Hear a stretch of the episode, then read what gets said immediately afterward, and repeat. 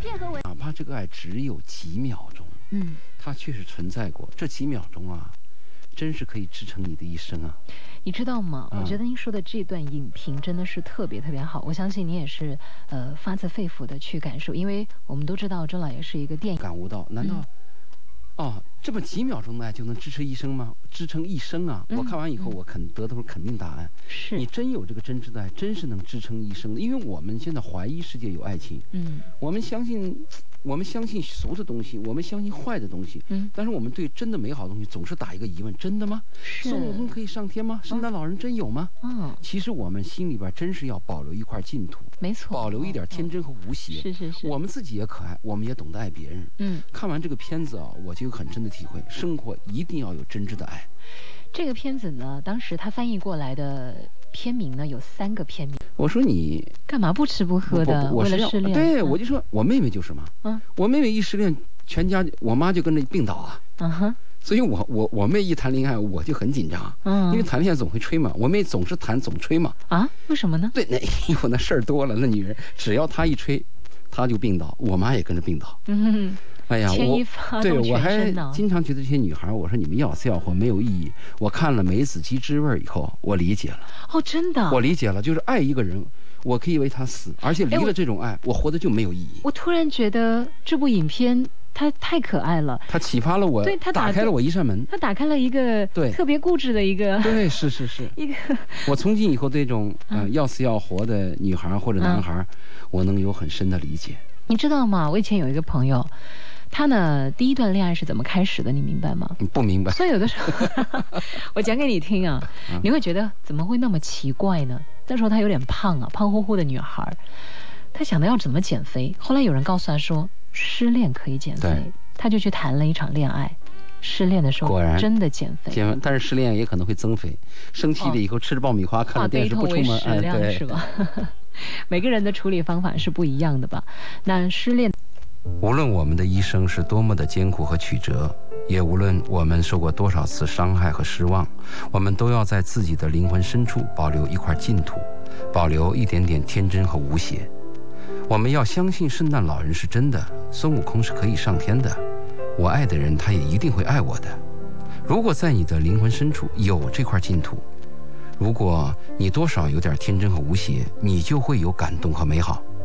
如果你还曾经爱过，哪怕你的爱只是一个瞬间，哪怕这个爱只有短短的几秒钟，只要这个爱是真挚的，只要这个爱曾经存在过，感动过你，你的整个生命就会有意义，就会有希望。缺少物质，我们的生活会显得穷酸；但是，如果没有爱，对一个懂得爱，又曾经爱过的人来说，生不如死。我是周鑫，私家车九四二，晚安深圳，感情的事儿我们慢慢聊。人还能不能过下去？嗯有意思吗？嗯也就是我们要谈的话题。嗯所以我们在谈的时候，谈到死亡，谈到婚姻的时候，我们会发现，嗯其实真正讲到死亡啊，死亡是不可逆的。嗯，比如说一个轮胎，它嗯老化了，是它就不可逆。如果我们的生命从幼儿到中年，从中年到老年到晚年，离开这个社会，离开这个世界，也是不可逆的。俗的，现在人们讲的是价值观，嗯对吧？嗯就说你这个人生活习惯、其他问题可以有点差异，但如果你们俩的价值观是绝对对立的，那你们这个婚姻最后要分手。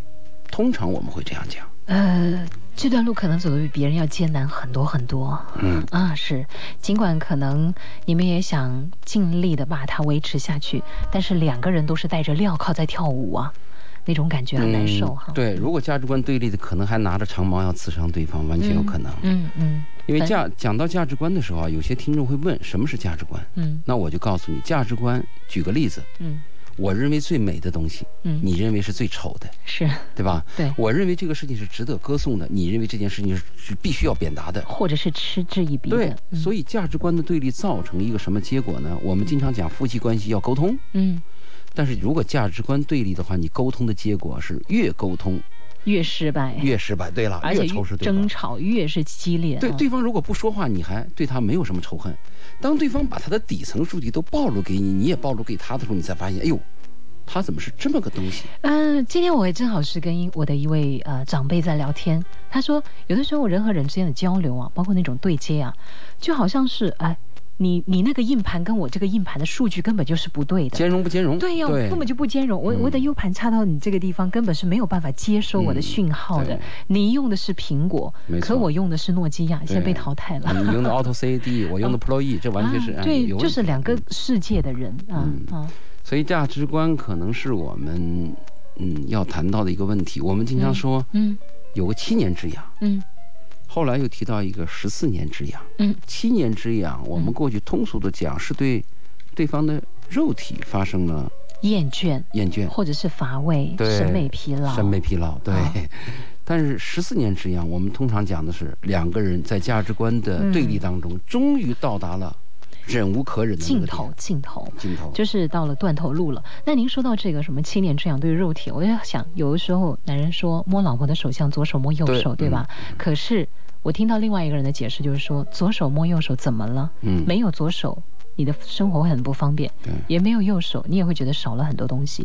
所以其实左手和右手的关系是相互依偎、相互支撑、相互陪伴的，这个不可怕。这个话是二十年前最早苏童说的。嗯，苏童有一本小说叫《离婚指南》。哦，他在里边提到了。我看过他《妻妾成群》。妻妾成群那都是大作品，他那个《离婚指南》是个小作品。嗯，我印象非常深，他就讲到一个已婚的男人，嗯，厌倦了家庭生活，最后老跟一个女孩约会，嗯，为了找这个约会地点呢，什么地方安全，什么地方就是没有熟人，嗯，最后就每次约会啊，跟这个女孩在那个鞋店。嗯哼，为什么买在鞋店呢？鞋店你不可以试鞋子吗？坐在那儿 聊几句，再分手。嗯，他在里边就谈到了老婆的手，就是左手摸右手，摸右手，想法跟你不同。嗯哼，你比如说我这个曾经，我有一个恋爱的过程。嗯，那我呢，帮这个女孩做了防盗门。嗯，做了这个，做了那个。嗯，但是呢。他的一个怎么说呢？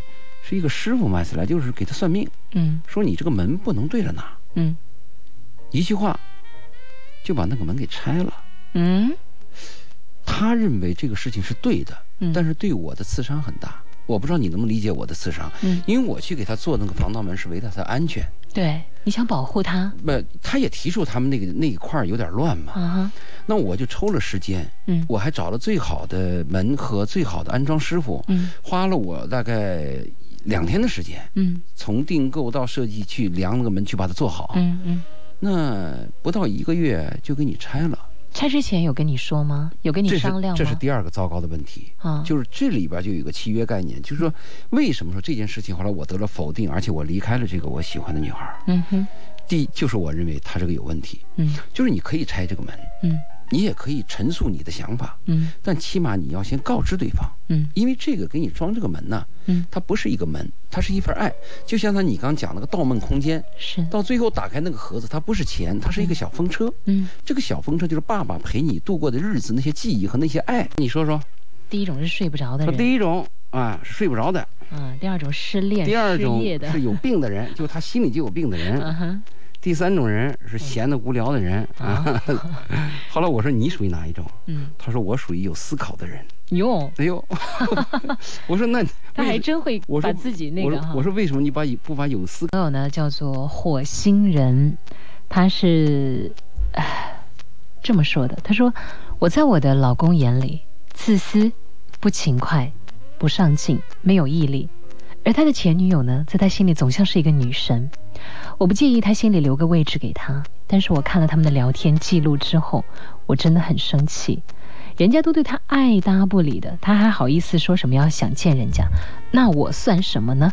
两位老师能不能给我解答一下？我我们先做她丈夫吧。嗯，这个男人都是一个坏毛病，就是得到了不珍惜。嗯。失去了又放不下，这是红红玫瑰和白玫瑰之称啊。对，他的前女友如果跟他成为老婆，而你这个老婆变为前女友的时候，嗯，他心里可能就念着你了，念着你了。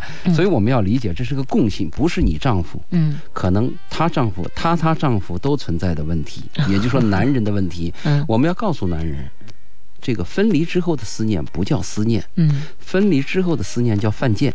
啊，我们要用网络语言给他回答。哎呦喂，您您的时尚，对，我们先说她丈夫，对吧？嗯嗯第二个呢，就是我们再说一下呢，你如果看到她的聊天记录啊，嗯嗯，我建议你你就到此为止，不要再看了，也不要去翻手机，不不要去翻什么密码之类的。如果你的嗯心理够强大，对，你可以继续翻。但是我的意思就是，没有哪个女人可以强的，除非她不爱他。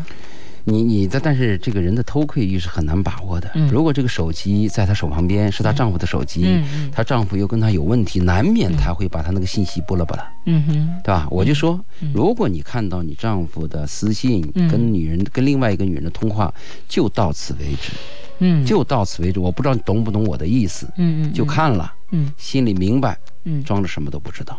好，如果你要想把这个他的通话记录跟他去对峙，嗯。你们俩的生活就开始走向另外一个方面了。是，啊！这是我跟你谈第二问题。嗯哼，第三个问题，你说你这个丈夫呢，说你什么懒啦，什么这个都拿你跟他前女友去比啊？嗯，我相信你是有可能不是比出来的吧，有可能也是他自己本身，因为我觉得现在我看问题啊，现在已经是另外一个角度，多角度，对，不要光，因为我现在就，比如说我的一个朋友，他永远都跟我讲说，说她被这个男朋友抛弃了。第一次我相信他是无辜的，第二次第二次他说，哎呦，我怎么又碰到一个这样的人？怎么又这么对我？我就心里想，可能他又碰到了一个坏人。可是到第三次、第四次，他永远都犯同一个错误的时候，我开始怀疑他就是自己有问题，对，对不对？是。嗯所以我我跟他说的是这样，就也许你真的是懒，嗯，也许你真的是有些地方做的可能做的比较差好啊，这可能是，嗯。但是还有另外一种可能，嗯。就是你做的还都挺好，嗯。但他依然会这样说你。嗯。这个里边你就要注意了，嗯。这个里边就不是你勤快不勤快的问题了，嗯。而是你能不能让你丈夫发现你勤快的问题了。对呀、就是你有没有能力教育你丈夫？嗯。比如说，嗯。我们经常在跟工厂在谈一个问题的时候啊，嗯有些人投资做一个产品想的很简单，嗯。这个产品不就是百八十块钱吗？嗯那市面上我你看人家跟我们同类产品，好家伙卖卖五六百上千呢，嗯。这是个工程师的想法。嗯。但是作为商业人的想法不是这样想的，嗯。商业人的想法知道嗯。把一块儿把一部分材料嗯。做到一个好的产品，可能需要一百块钱，嗯。但是嗯。你要让所有陌生人都知道它是一个好产品，嗯。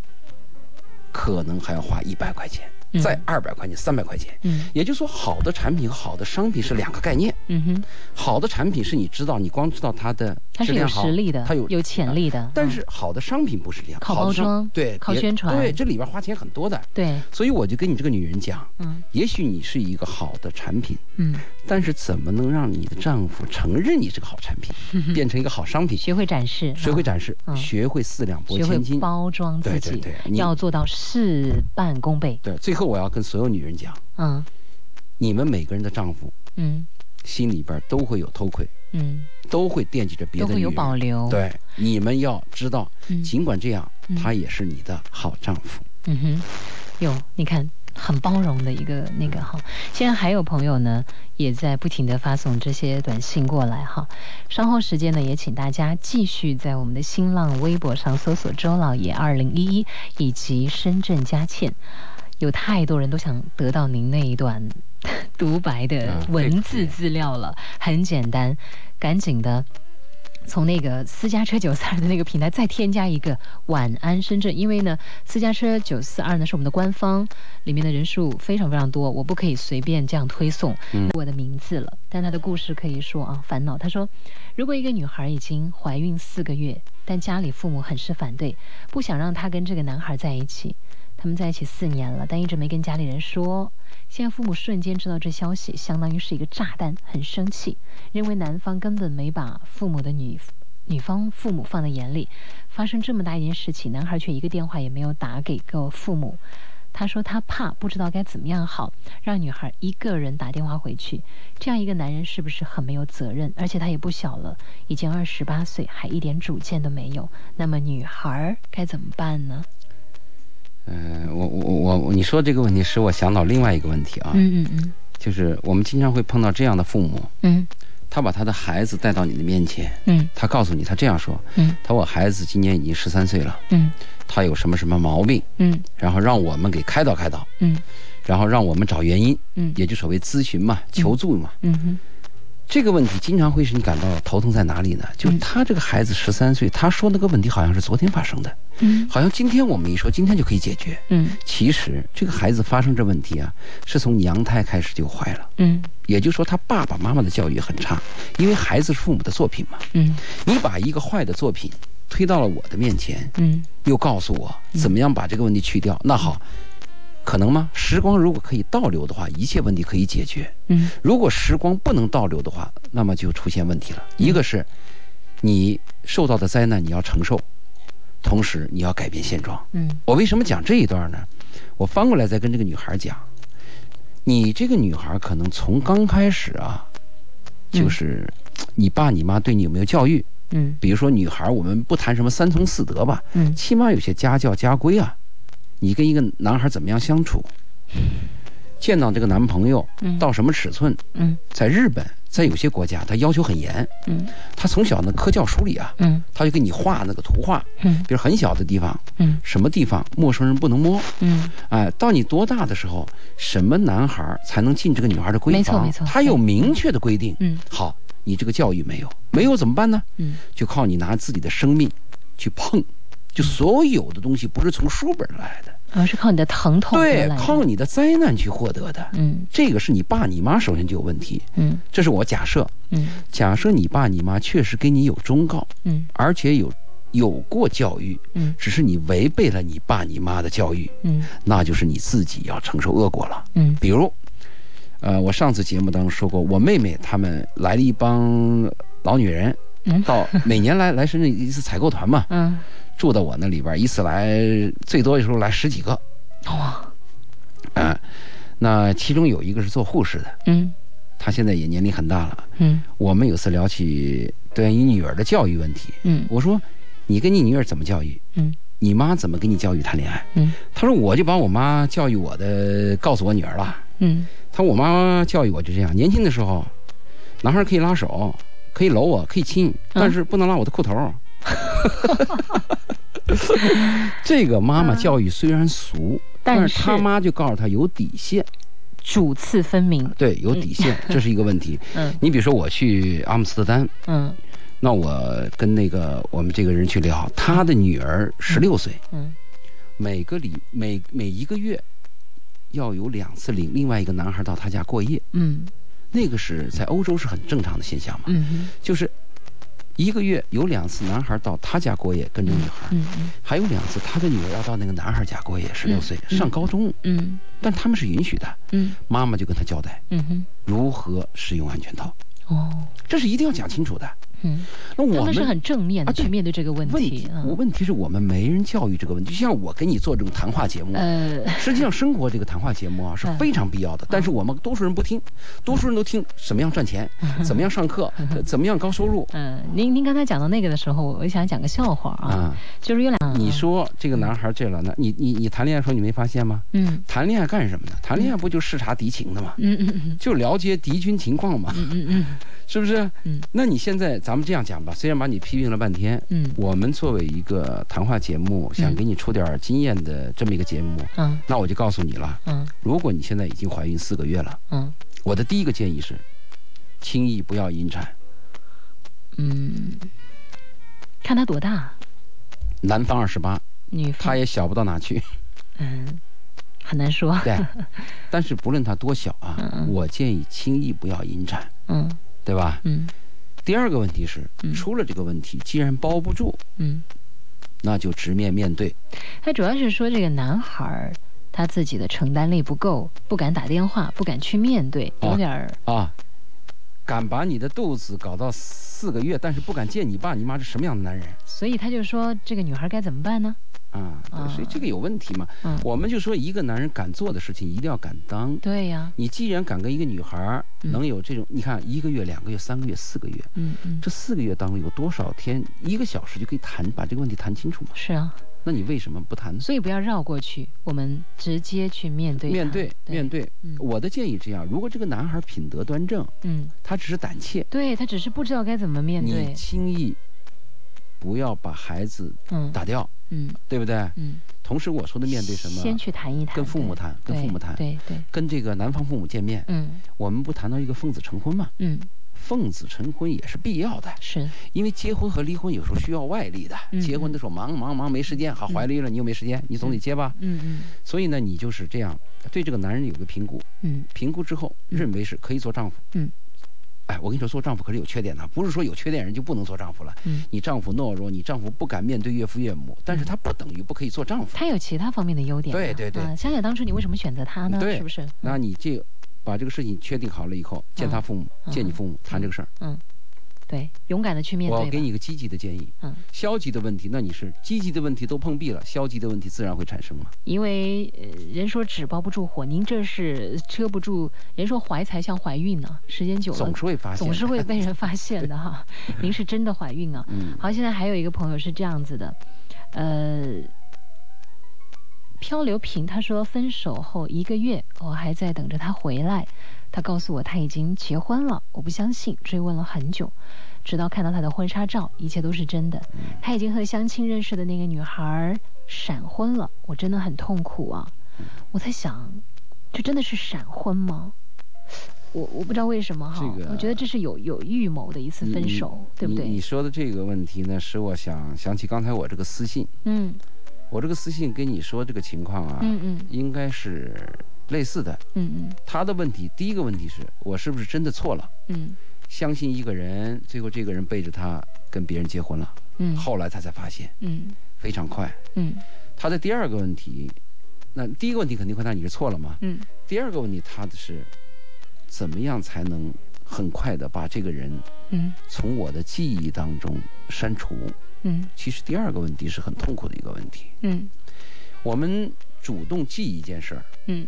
需要用功，嗯，需要背啊，死记硬背。是。但是我们要忘记一段刻骨铭心，几乎是不可能的。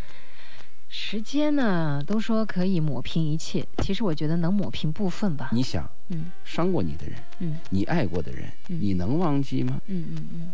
你你你你看看那个，我们说的那梅子鸡汁味儿，嗯那个男人已经变成老头儿，嗯他爱的那个女孩已经变成奶奶了。嗯，他们在街角偶然相擦肩遇的时候相遇的时候。那个老太太泪流满面，能老太太是？老太太是假装不认识这个男人，对，她带着她的孙子，但是当她转过身以后，因为这个男人问了她：“你是那个谁吗？你还记得我吗？”老太太说男人没有问你是谁，男人一眼就认出：“嗯，你是谁谁谁，对对对。我是谁，你还你还记得我吗他问的是这个。”然后这个女人漠然的摇摇头，说：“对不起，你认错人了。”但是她一转身的时候，泪流满面。嗯，谁说谁不记得谁呢？对不对？对谁能忘得了呢？所以我们你看，你刚才说那个短信的女孩和我这个私信女孩情况是一样的。嗯这个女孩的第一个问题就我是不是认错人了？嗯我那我回答你肯定认错人了嘛。嗯嗯第二个问题就讲记忆的问题。嗯其实我们讲这个识别呀，嗯是很重要的。嗯我们的一生，我们的一生的生活啊，嗯就是在选择、判断、选择、判断、识别、选择、判断、识别。嗯我们做任何事情，包括你到衣到那个衣服店挑衣服啊，嗯，也是这么个过程。每天吃饭都是一个我吃甜的还是吃咸的，吃辣的还是吃酸的，每天都在选啊。我经常跟一些妈妈聊天儿，嗯妈妈就问我说，培养女孩儿首先应该注意什么？嗯我说，首先要判断、识别善恶。嗯如果你的女儿今后学习学得很好，嗯。又是一个公司的一个优秀的领导者，嗯。但是她没有在人性和人际关系当中没有识别善恶的能力，嗯，会吃会吃大亏的。会对，所以呢，摔得很惨。作为一个女孩，儿，智商可以低，嗯，情商一定要高。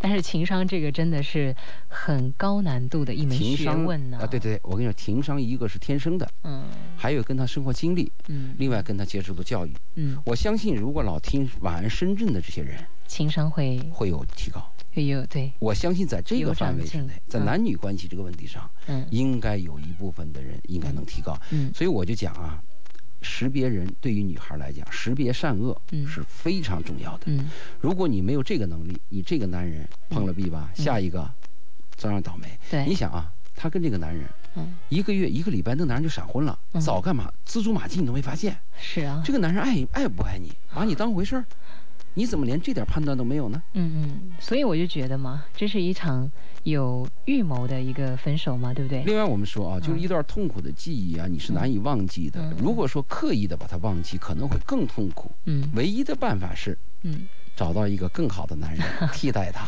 首先呢，让自己变得更好，你才能够要找到更好男人。对对对，呃，所以我觉得这姑娘吧，你还是庆幸吧。庆幸自己没跟这个阴谋男在一起，庆幸自己离开了一个恶心男人。是啊，你都你看在这件事情上，他能策划的那么天衣无缝，那么有可能在人生接下来遇到更大的问题的时候，指不定还给你闹出个什么惊天大案出来呢，对 不对？所以有的时候我们要往另外一个方面去看。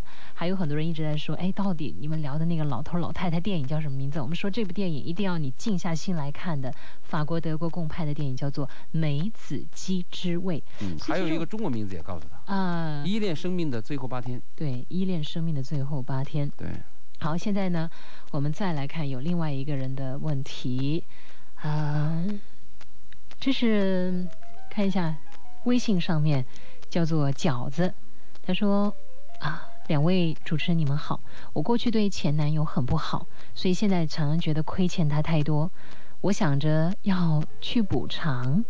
可是现在的男朋友对我也很好，那么过去的人和事真的只能让他过去吗？当然了，你我就在想，你打算怎么补偿呢？所以我们讲啊，嗯，分离以后的思念叫犯贱，你说对不对？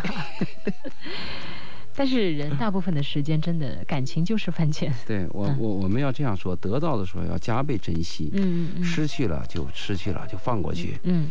你现在身边有个男人，嗯嗯，你就一定要算了。啊。假如你身边没有男人，你那个前男友身边也没有其他女人，嗯嗯，你表示一下倒是那倒可以。旧情复燃一下，对。对，那是叫做失而复得，破镜重圆。但是。你知道吗？你想用尽全力对你的前男友好，那么你的现任男友很有可能再度变成你的前前男友，有可能，对不对？他对前男友好了以后，嗯。回来以后心里很那个很难过，嗯，发现做了亏心事儿，嗯，哟，发现我对现男友很差，所以我觉得过去的事情就过去了，他也教会了你，就是要且行且珍惜，对对？生命就跟电影一样，嗯，永远是有缺憾的啊。人生就像节目一样，只能直播不能重播。有一种情况可以使它完美，啊，只有一种情况可能使它完美。什么情况？诚实。诚实。对，嗯，你现在回忆年轻的时候、小的时候做的一些事儿，不论它是丑事儿，还是高兴的事儿，还是幸福的事儿，嗯，你回忆，只要当时是怀着一颗纯真的心，嗯，是诚实的，嗯嗯，你回想起来都有美好。前两天看到一个女朋友在自己的微博上发了一条信息，她说，在这段过去的恋情里面，他说，虽然我。现在很痛苦，没有得到很痛苦，也很难受，但是我没有遗憾，因为该做的都做了，该努力的我都努力了，我尽心尽力。对，这个跟那个钢铁怎样炼成的保尔说的一句话：当我们回忆回想一生的时候，对不对？只要我们怎么怎么样，只要我们努力过，我们就不会后悔了。是这样子的呀，是这样子。城外无物。最怕的是，你没有努力过，而机会错过了。是啊，是。这个是很失失望的。嗯，我讲一下我这个私信一个问题吧。嗯嗯。这个问题呢，他问的比较好。嗯。他说：“如果他说周老爷，如果你有一个不争气的儿子，嗯，你会怎么办？” 这话问的，这个你你你觉得好好在他问到你点子上了，我就问到我心坎上了。我果真有一个不争气的儿子。你看，这就是周老爷，从来不隐瞒，该说什么就说什么。你你你如果看过那个，您就像一面镜子一样的，真的，我觉得有的时候我不敢照你，你知道吗？如果你看过那个曾国藩的一些言论啊，啊家书啊，对他会这样说。嗯，第一。要教着儿子怎么办呢？早起床。嗯。第二呢？嗯。要教儿子洗衣服。嗯。自己洗衣服。嗯。第三呢？要教儿子爱别人。嗯。就是我们很多家长在教育孩子的时候啊，更多注意的是数理化。嗯。你只要好好读书行了。嗯。妈妈说家里那个碗你不用洗了。嗯嗯。被子不用叠了。嗯。其实这样把孩子啊就教坏了。嗯。我们已经有这样的先例。培养孩子就是孟哥和李天一。啊，有有有这个先例的吗？嗯。这个妈妈的言论呢，我们真的是冒汗呢。冒汗。冒汗呢。我们是说，就是他给我们树立了一个大大的。反面教材，有其母就有其子，嗯啊，有其父就有其子，对，所以他们说了，怎么同样姓李，一个叫李安，拍出的是少年派，对，一个叫李双江，怎么生出个少年犯？嗯，所以呢，这个朋友问我，你有一个不争气的儿子怎么办？我应该这样回答，嗯，如果我有一个不争气的儿子，首先我要扇自己，是我的问题啊，啊。不是我儿子的问题啊，嗯是我的问题，是我这个爹有问题。我觉得您说的太好了，对不对很多人是不敢承认这一点的，很多人都是先把责任往外然后推，然后我要扇他妈，或者他妈扇我，我扇他，对扇，互扇是吗？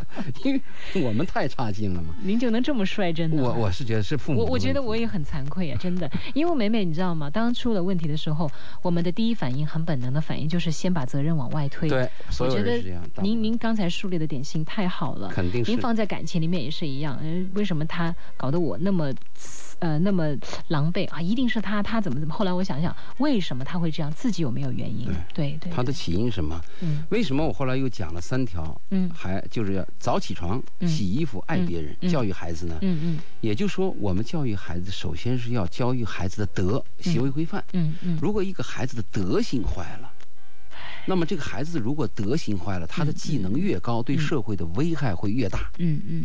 如果一个孩子他的德性非常好，嗯。那这个孩子的这个技能越高啊，嗯。对社会的贡献就越大。嗯嗯。最近我看今天看到一句话，嗯。就对老师讲的，嗯嗯。我把一我把我的孩子交到你的手上了，若干年之后，你将给社会交出去一个什么样的青年人？嗯。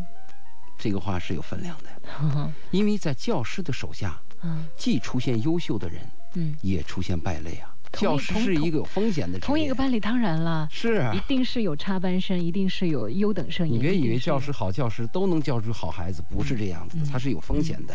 所以我就说，如果我回答你啊，嗯如果说我的孩子是我儿子，我有一个不争气的儿子，首先我要扇自己，嗯第二我要教育孩子：一早起床，二嗯洗衣服，三爱别人。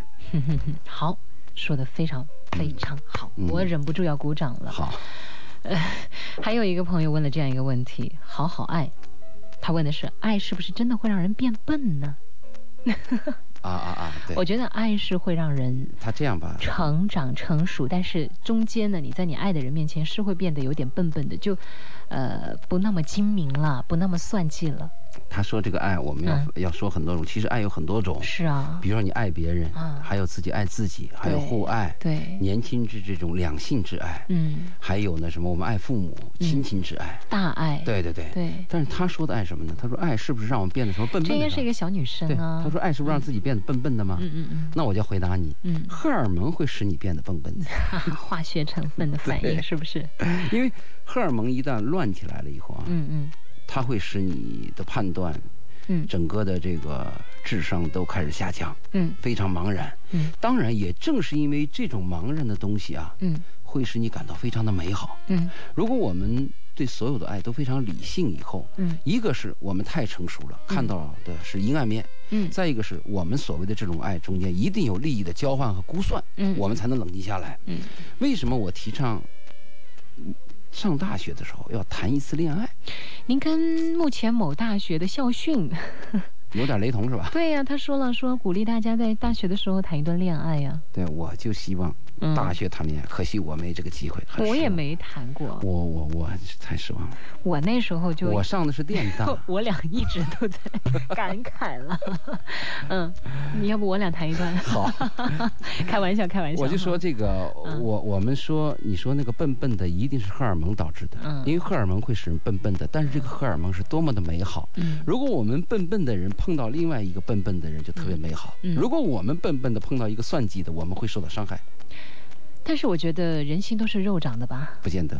啊，真的你。刚才那个女孩不讲了吗？她爱那个男人，那个男人一个月突然就跟别人闪婚了，她也是肉长的，嗯，肉也会长肉瘤啊。午夜梦回，总有一天我们会知道，因为我相信一切都是有逻辑，一切都是有因果的，真的。哎，对，但是我我就说啊，嗯尽管社会当中有欺骗，嗯尽管我们生命当中充满了各种风险，嗯，但是我们的灵魂深处一定要保持一块净土。对，这就是重新回到了今我天的片头信爷对对那我们的段片头待会儿我们会再听一遍。同时，我们时间关系，呃因为你没有这个东西啊，嗯你就无法感受到另外一种美好啊。嗯嗯，好了，今天真的是时间关系哈，嗯只能聊到这儿。最后以您的这场独白作为结束，同时呢，我也选到了一首歌曲，这首歌呢叫做《共同度过》，嗯，嗯，这是张国荣的一首歌曲。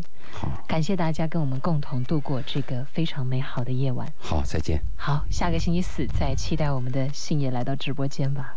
无论我们的一生是多么的艰苦和曲折，也无论我们受过多少次伤害和失望，我们都要在自己的灵魂深处保留一块净土，保留一点点天真和无邪。我们要相信圣诞老人是真的，孙悟空是可以上天的。我爱的人，他也一定会爱我的。如果在你的灵魂深处有这块净土，如果你多少有点天真和无邪，你就会有感动和美好。如果你还曾经爱过，哪怕你的爱只是一个瞬间，哪怕这个爱只有短短的几秒钟，只要这个爱是真挚的，只要这个爱曾经存在过，感动过你，你的整个生命就会有意义，就会有希望。缺少物质，我们的生活会显得穷酸；但是，如果没有爱，对一个懂得爱，又曾经爱过的人来说，生不如死。我是周鑫，私家车九四二，晚安深圳，感情的事儿，我们慢慢聊。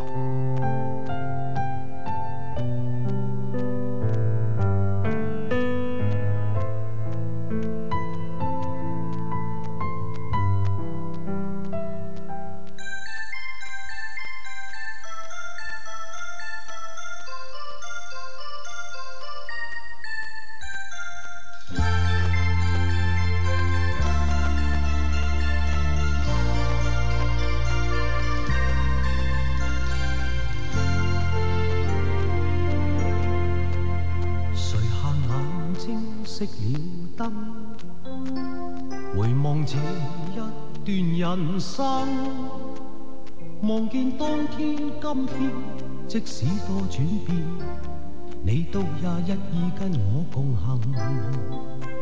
曾在我的失意天，疑问究竟为何生，但你驱使我担起灰暗。